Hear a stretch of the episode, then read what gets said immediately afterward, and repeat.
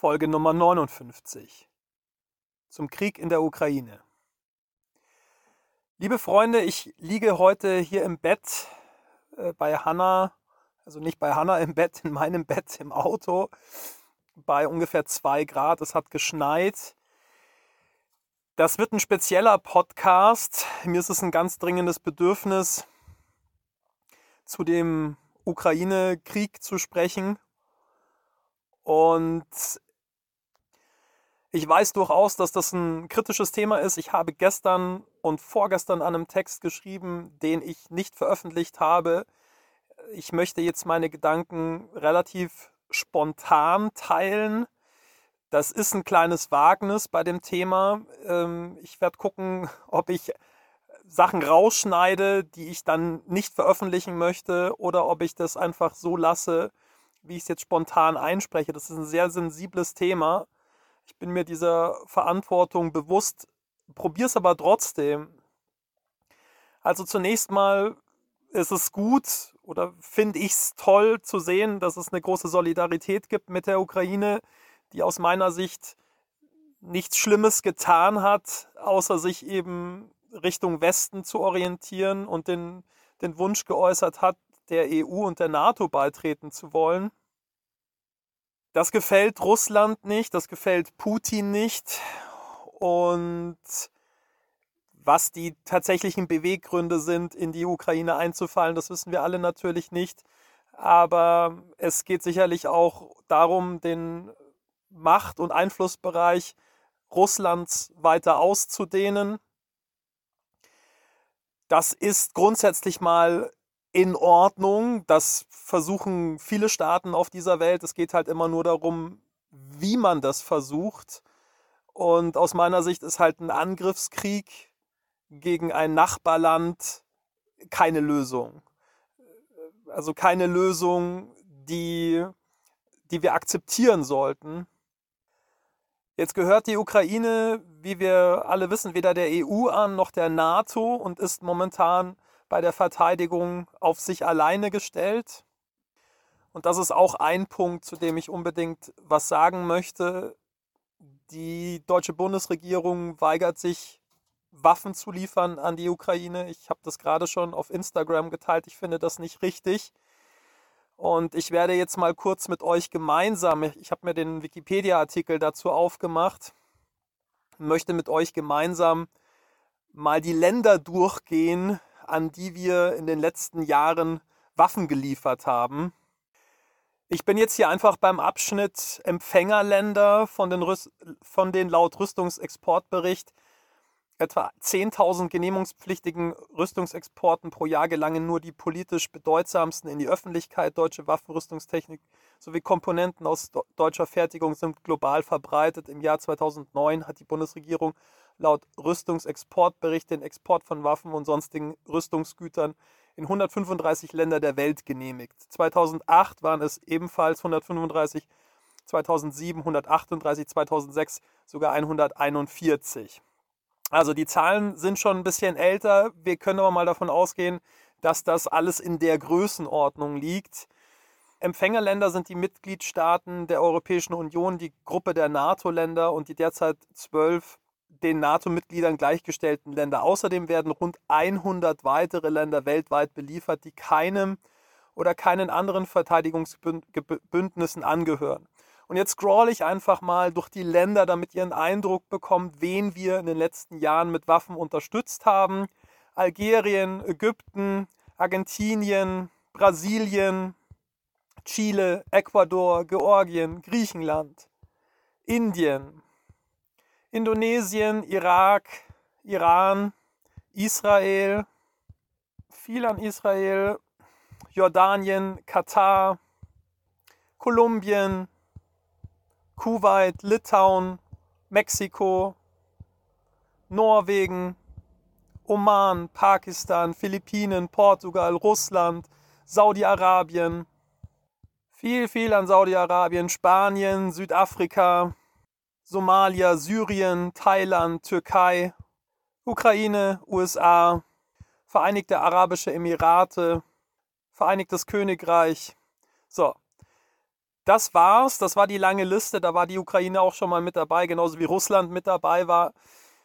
Was die Bundesregierung sagt, ist, sie wolle keine Waffen in Krisengebiete liefern. Und ich habe es auch schon gesagt, ja, das ist grundsätzlich sicherlich nicht ganz verkehrt, aber ich glaube, hier sind die Verhältnisse ganz klar. Es gibt ein Land, das angreift, es gibt ein anderes Land, das angegriffen wird und sich einfach nur verteidigen möchte. Das ist die Ukraine.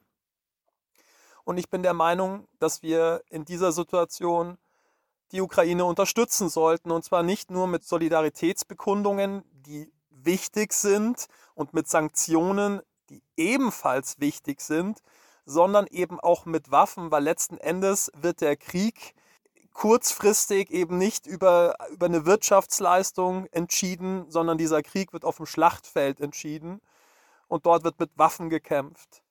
Und wenn wir nicht wollen, dass die Ukraine untergeht und als dieses Land nicht weiter fortbesteht, dann müssen wir die Ukraine unterstützen, weil Russland einfach das viel größere und besser ausgestattete Militär hat im Vergleich zu, zu dem Militär der Ukraine. Heute kam jetzt Gott sei Dank die Meldung, aus meiner Sicht Gott sei Dank, dass eine Geberkonferenz stattgefunden hat unter Führung von Boris Johnson. Das ist auch aus meiner Sicht sehr bemerkenswert, dass Boris Johnson diese Geberkonferenz ins Leben gerufen hat, offenbar. Man kann von Boris Johnson halten, was man möchte, aber hier finde ich, geht er in die richtige Richtung. Es haben sich ganz viele Länder bereit erklärt, darunter auch die Niederlande, Tschechien, Waffen zu liefern, Raketen zu liefern, Munition zu liefern, Waffen zu liefern. Und ich finde das gut, dass das geschieht. Ich würde mir wünschen von der Bundesregierung, dass sie sich ebenfalls dafür entscheidet, wir haben diesen, diese Waffen, es werden ganz viele Waffen in in Deutschland hergestellt. Ich habe das vorher nochmal recherchiert. Wir sind laut Wikipedia der fünftgrößte Waffenexporteur der Welt mit 4,4 Prozent Marktanteil. Und es gibt viele Waffen, die in Deutschland hergestellt werden, die praktisch bei uns vom Band laufen und die wir relativ zügig auch in die Ukraine schaffen könnten, wenn wir das wollten. Ich kann nur für mich sprechen, aber ich bin gerne bereit, auf Dinge zu verzichten. Ich nehme auch eine höhere Gasrechnung in Kauf, wenn wir damit ein Land unterstützen können.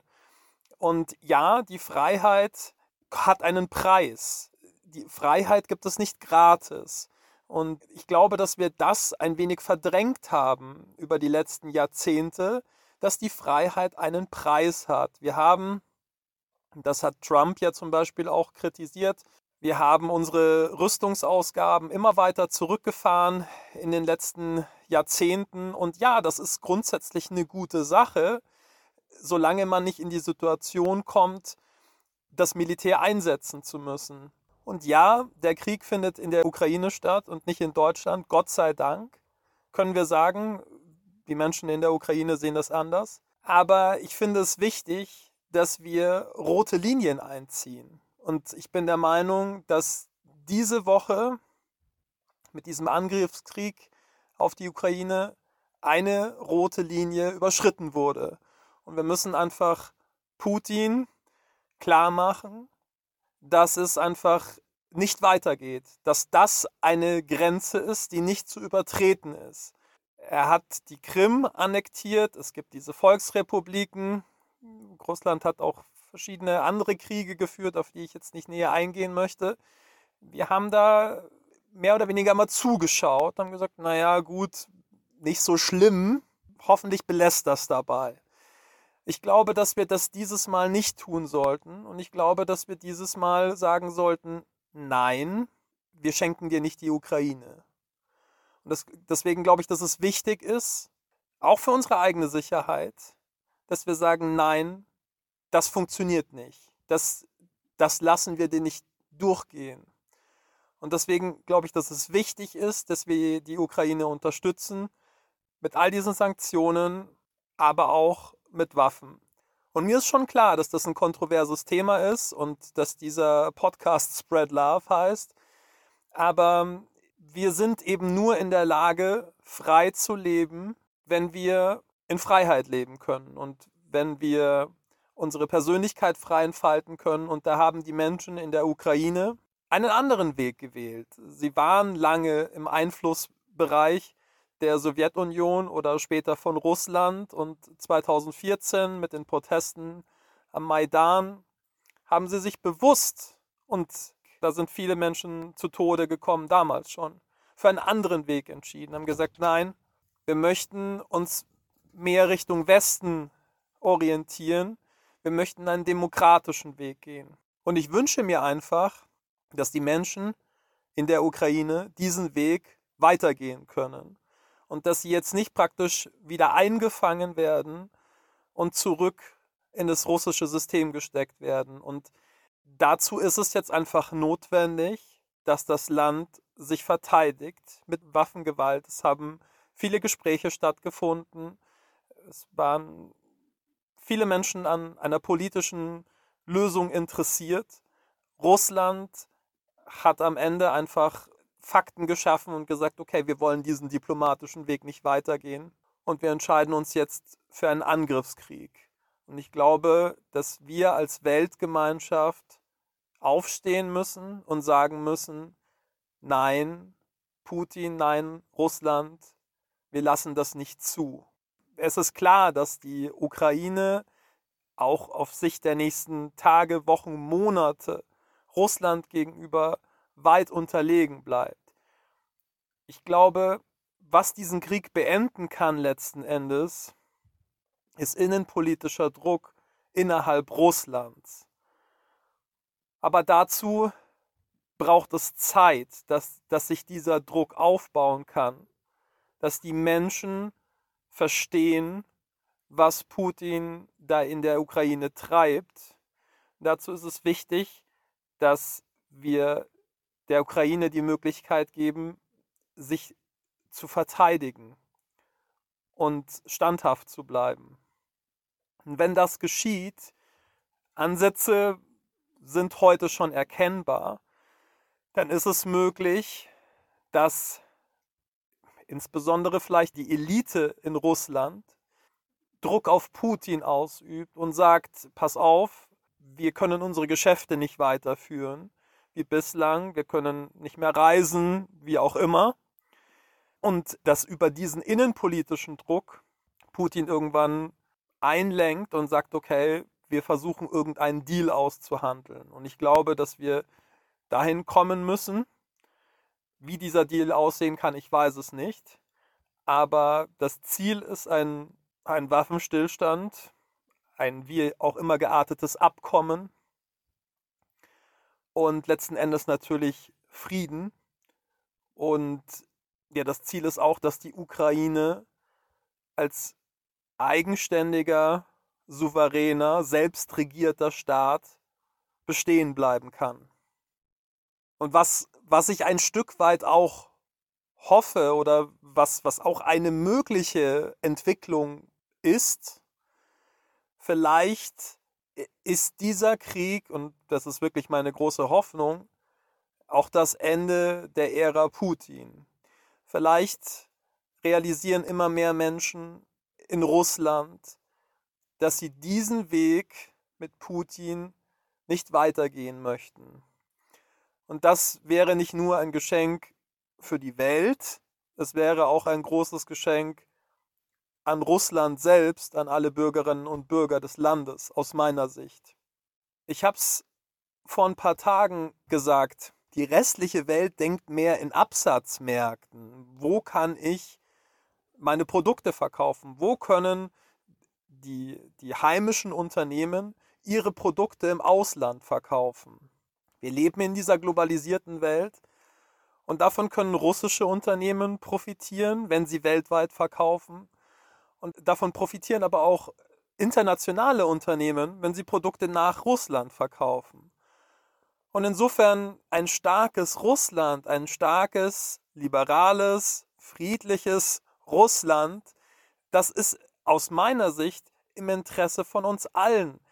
Niemand aus der EU auch nicht die USA und auch nicht China haben ein Interesse aus meiner Sicht, Russland zu übernehmen. Also Russland ist groß genug, Russland soll dieses Land bleiben und niemand will Russland etwas Böses oder Schlimmes. Russland soll einfach sein Ding machen und sich positiv entwickeln. Und wenn Russland sich positiv entwickelt, dann profitieren eben auch alle Menschen oder alle Unternehmen und ganz viele Menschen auf dieser Welt. Und ich hoffe, dass Russland in naher Zukunft eine Führung bekommt, die versteht, die versteht, dass wir alle als Weltgemeinschaft davon profitieren, wenn es Russland gut geht. Und ich wünsche mir auch, dass es Russland gut geht. Und ich möchte es auch nochmal sagen, ich finde es ganz wichtig, ich habe das auf Instagram schon gesagt, wir müssen unterscheiden oder sollten unterscheiden zwischen Putin und den russischen Bürgerinnen und Bürgern. Viele sind nicht einverstanden mit dem Kurs Putins und sagen das auch, die gehen auf die Straße und demonstrieren gegen den Krieg oder haben auch schon gegen viele andere Dinge demonstriert, mit denen sie nicht einverstanden waren. Und andere Menschen sind einfach sehr stark beeinflusst von der Staatspropaganda in Russland, die einfach die Dinge anders darstellt, als sie bei uns dargestellt werden oder in anderen Ländern dieser Welt dargestellt werden. Und das dürfen wir nie vergessen. Deswegen sollten wir dem russischen Volk immer unsere Hand reichen und, und maximale Unterstützung zusagen. Aber ich glaube, dass es dem russischen Volk gut täte und auch der Weltgemeinschaft, wenn es an der Spitze eine, eine Ablösung gäbe. Meine Hoffnung für die nächsten Tage, Wochen, Monate ist, dass wir alle als Weltgemeinschaft die Ukraine unterstützen und zwar noch stärker, als das bislang der Fall ist, dass wir alle Register ziehen, um Putin Einhalt zu gebieten, wirklich alle, und dass wir dafür auch selbst bereit sind, einen Preis zu bezahlen. Ich habe es vorhin schon gesagt, momentan geht es darum, dass die Ukraine ihre Freiheit verteidigt und da können wir einen Beitrag leisten. Wir würden uns das andersrum genauso wünschen, dass wenn wir als, als Deutschland unsere Freiheit verteidigen, dass auch andere Länder bereit sind, einen Beitrag zu leisten. Und dann hoffe ich, dass der Druck innenpolitisch so groß wird für Putin und seine Regierung, dass sie dieses Unternehmen abblasen. Wie sie genau aus der Nummer rauskommen, weiß ich nicht, weil natürlich wäre es für Putin wichtig, das Gesicht zu wahren. Das ist leider ganz, ganz schwierig, nachdem er sich selbst in so eine Situation gebracht hat, da nochmal rauszukommen, nachdem sie praktisch erklärt haben, der, der Sturz der Regierung ist das Ziel. Da nochmal gesichtswahrend rauszukommen, ist sehr schwierig. Das hat er sich leider allerdings selbst eingebrockt.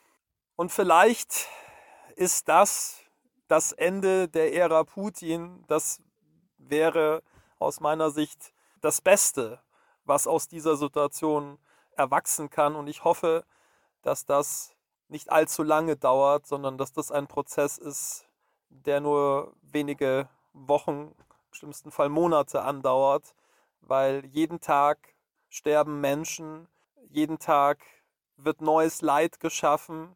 Es ist ja nicht nur, dass Menschen sterben, jeder Mensch, der stirbt, hinterlässt viele trauernde und leidende Menschen. Viele Menschen werden verletzt, Soldatinnen und Soldaten, aber natürlich auch Zivilisten. Und deswegen wünsche ich mir, dass dieser Krieg schnell ein Ende nimmt, aber dass das Ende eben nicht so aussieht, dass die Ukraine künftig aus dem Kreml heraus regiert wird. Wenn du Anregungen hast zu diesem Podcast, dann lass es mich gerne wissen. Wenn du eine andere Meinung hast, wenn du sagst, ja, da hast du was ganz Wichtiges vergessen, ähm, schreib mir gerne eine Nachricht oder pack irgendwo einen Kommentar unter diesem Podcast runter, würde mich auf jeden Fall interessieren. Und ich sage es noch einmal an dieser Stelle, lasst uns ganz vorsichtig sein mit unseren Emotionen gegenüber russischen Staatsbürgerinnen und Staatsbürgern, Menschen, die russische Wurzeln haben. Es ist dieses ganze Unternehmen, die Ausrichtung Russlands ist zu einem ganz, ganz großen Teil Putins Werk. Und es gibt unendlich viele großartige Menschen in Russland, die aus Russland stammen.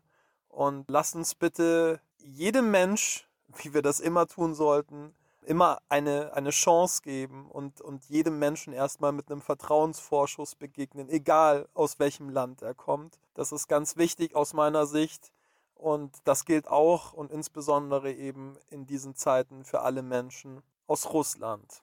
Und damit wünsche ich dir jetzt ein schönes Wochenende, soweit das möglich ist bei diesen schrecklichen Bildern aus der Ukraine und vielleicht hören wir uns nächsten Samstag wieder dann eventuell mit einem anderen Thema.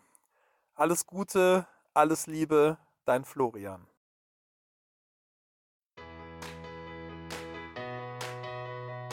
Mein Name ist Florian Mayer. Meine Mission ist es, auf dieser Welt mehr Liebe und Glück zu verbreiten. Und das hier ist mein Podcast. Ich lade dich sehr herzlich ein, Teil dieser gemeinsamen Reise zu sein. Ich freue mich sehr, wenn du meinen Podcast abonnierst. Bis Samstag gibt es immer mindestens eine neue Folge. Wenn du mit mir persönlich an deiner Persönlichkeit, deiner Zufriedenheit, deinem Glück arbeiten möchtest, findest du auf meiner Website florian-meier.com verschiedene Angebote dazu. Auf Instagram findest du mich übrigens unter florianmeier81. Die 81 als Zahl. Jetzt wünsche ich dir einen großartigen Tag oder eine gute Nacht, wann immer du diesen Podcast gerade hörst. Ich freue mich auf ein Wiederhören bei der nächsten Folge. Alles Liebe, dein Florian.